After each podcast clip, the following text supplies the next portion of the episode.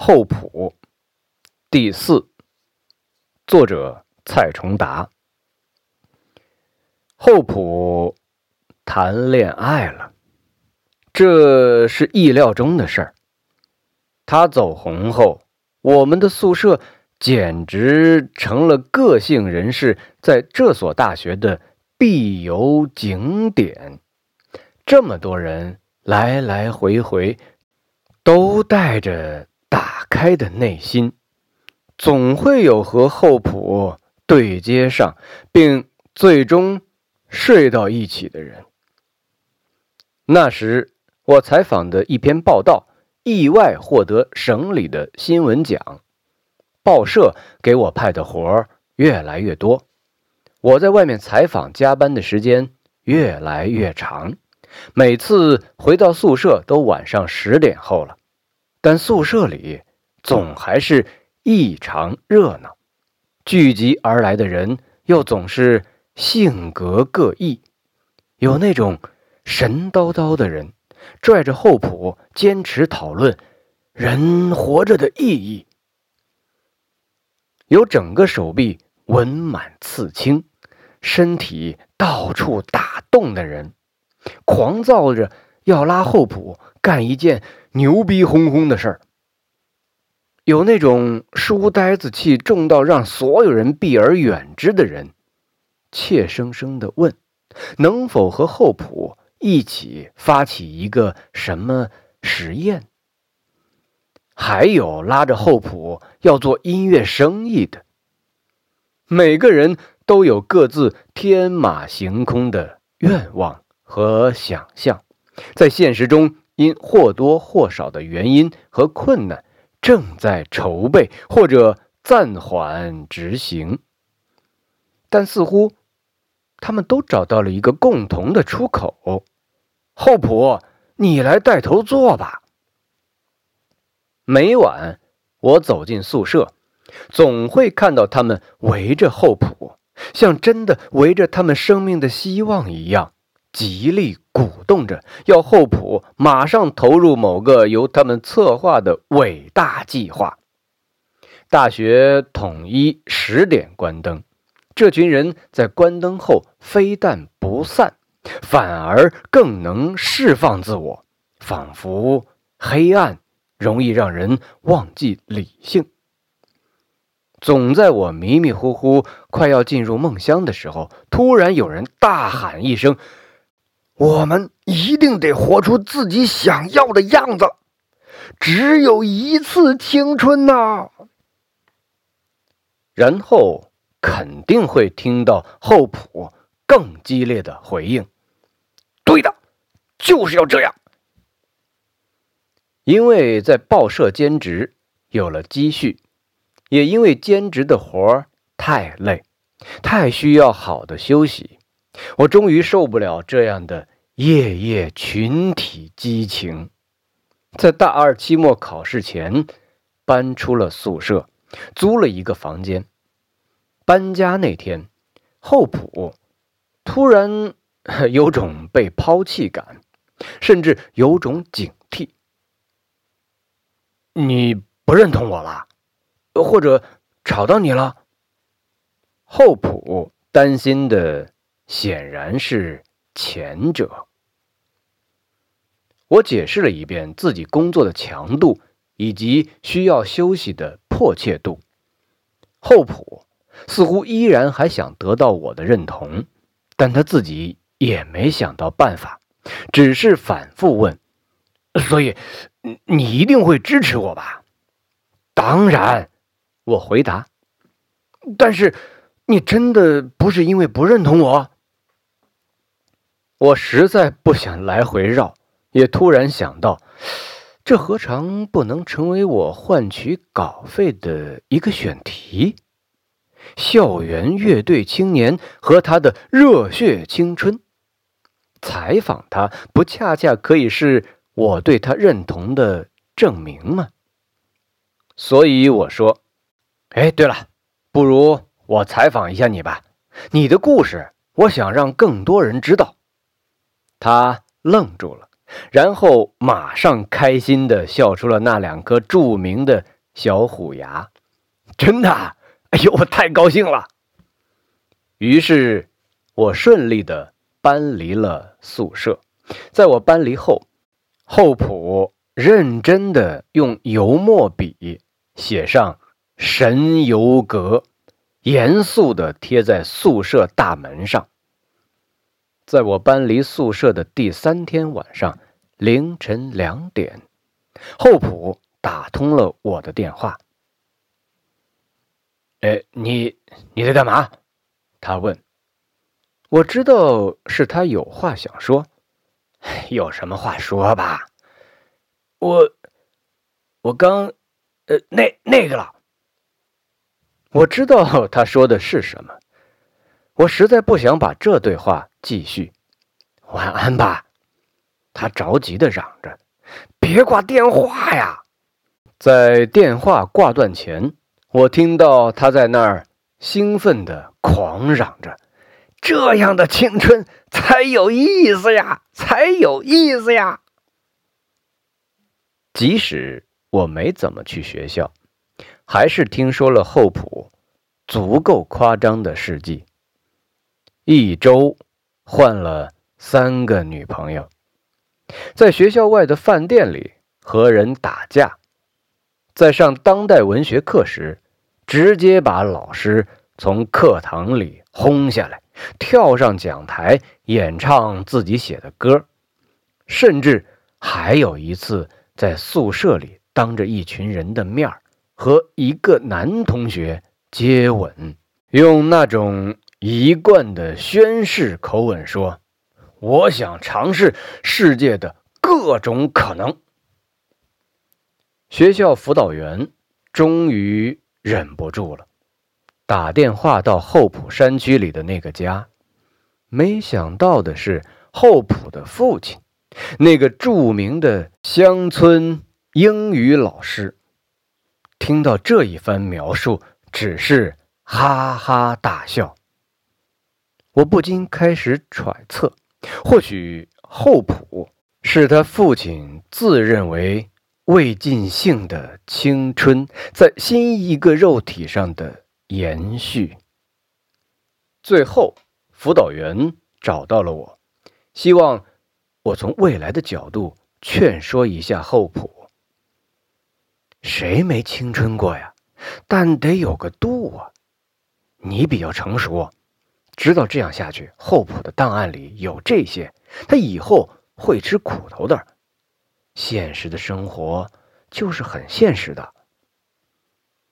我知道辅导员的好意，他说的话我也认为在理，但我知道自己劝说不了厚朴。我们能成为好朋友，或许正因为我们是相反的人。然而。厚朴再一次出乎所有人的意料。闹哄哄的厚朴突然安定下来了，更想不到让他安定下来的女孩会是王子怡。王子怡在学校里也算是名人，有名的原因不在于她多漂亮或者她多出格，而在于她的父亲。据说，是省委秘书长。这样的传说，没有人当面问过，但是学校的老师在他面前也总是一副点头哈腰的样子。对这个学校的人来说，王子怡始终是面目模糊的。除秘书长的女儿之外，她似乎害羞、傲慢。无论什么时候，总是歪着头，似乎看不到任何人。许多人本来是那么笃定，王子怡应该是与厚朴生活在两个世界的人。王子怡所属的世界，充满着的应该是家里也同样握有权势的继承者，或者钻破脑袋想往上爬的凤凰男。王子怡似乎就应该属于同学们心目中又土旧、但又让人嫉恨的圈子。但王子怡却成了厚朴的女朋友。得知这个消息，我确实也吃了一惊，但我一下子明白过来，这也是厚朴。有些人确实一门心思突破一切，想抵达所谓的新世界，但转头一看，却发觉他们只知道用老的规则来衡量自己，才发觉其实他们彻头彻尾的活在旧体系里了。在这个意义上，其实所有人都误解了，后普不是能带着大家找到新世界的人。他其实还是活在旧世界的人，不过这一点或许后普也不自知啊。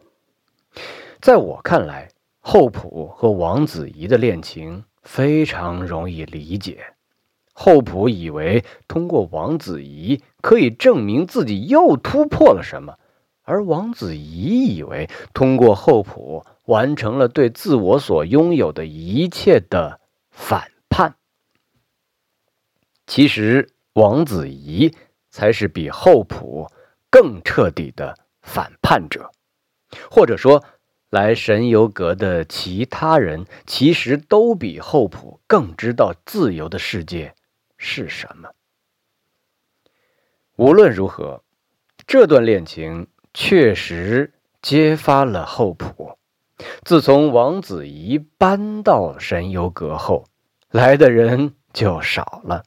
那些人以为自己不愿意来的原因，是因为这个来自旧世界的王子怡，以为王子怡身上老土的腐朽感染了自由世界。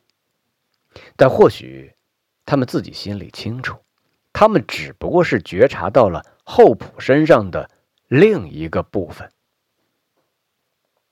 当时的我，也意识到。一个名叫张静怡的女孩在向我示好，她来自和王子怡同样的世界。她的父亲是市文化局局长。他收集着我发表在报纸副刊版的诗歌和小说。我搬到出租房的第三天，他就不请自来了。没说什么话，但是眼睛总是咕噜噜的转，到处认真的搜索，停留没一会儿就走了。下午再来的时候，带来了一床棉被、一副蚊帐、一个枕头、一个熏香炉和一支笔。我愣在那儿，来不及拒绝，他就已经把这些东西。布置好了，好像他们天然就应该在那儿。然后他坐下来聊天说他父亲一直让他寻找有才华的男孩子。他说，父亲交代不要看一个人的出身，而要看一个人的可能性。这是一个家族能不断发展壮大的关键，也是一个女人。最重要的能力，我一下子明白她是什么样的女孩子。虽然我一直看似功利的在努力测算和安排自己的未来，但骨子里头是那么厌恶这样的计算。从得失的角度，我应该把握这个女孩，而且她确实是个好女孩。没有教养的气息，没有功利感，她在试图成为一个传统的、考虑到整个家庭甚至家族的女人。但我听了她的这些话后，竟然觉得异常的不舒服。我慌乱的、笨拙的催她离开。等静怡离开后，我突然想打电话约厚朴出来喝酒。我们刚好成了有趣的对比，而我们各自都是对自己有误解的人。他以为自己做着摧毁一切规矩的事情，但其实一直活在规矩里。我以为自己战战兢兢的以活在规矩里为生活方式，但其实却对规矩有着将其彻底摧毁的欲望。但是我最终没打这个电话，我没搞清楚，是否每个人都要像我这样看得那么清楚，我也没把握。看得清楚，究竟是把生活过得开心，还是让自己活得闷闷不乐？我没预想到，厚朴在学校里形象崩塌的速度会这么快。大三一开学，厚朴似乎就变得无人问津。许多当时聚集在神游阁的人，偶尔还会私下讨论。怎么当时会崇拜这个其实没有任何实在东西的人？他们甚至会回溯：“你看呢，当时他是因为组乐团开演唱会而让许多人欣赏的，但其实他那个乐队的歌，我们并没有什么印象啊。最蹊跷的是，他明明不会唱歌，当时咱们咱们当时怎么就……”糊里糊涂的欣赏他了。王子怡似乎比厚朴更不甘接受这样的结果，他逼着厚朴和乐队更加疯狂的练习，还从父亲那儿要到了资助，为乐队添了一些更专业的乐器，然后在大三期中考试前，世界乐队。又要开唱了。这次的演唱会显然专业很多，地点是在学校大礼堂，王子怡出面找学校申请的，宣传就如同大明星的演唱会一样，多层次、全方位。学校电视台、广播站不断播放着演唱会的消息。铜版纸印刷的海报张贴在所有看得到的宣传板上，并由学生会的干部在各个超市和食堂的门口摊派。海报里，厚朴站在中间，其他队员分列两侧，世界乐队的字儿放得大大的。演唱会的主题是关于理想。关于青春，海报上厚朴还是笑出两颗小虎牙，但可能是有化妆，脸上看不见那种透亮。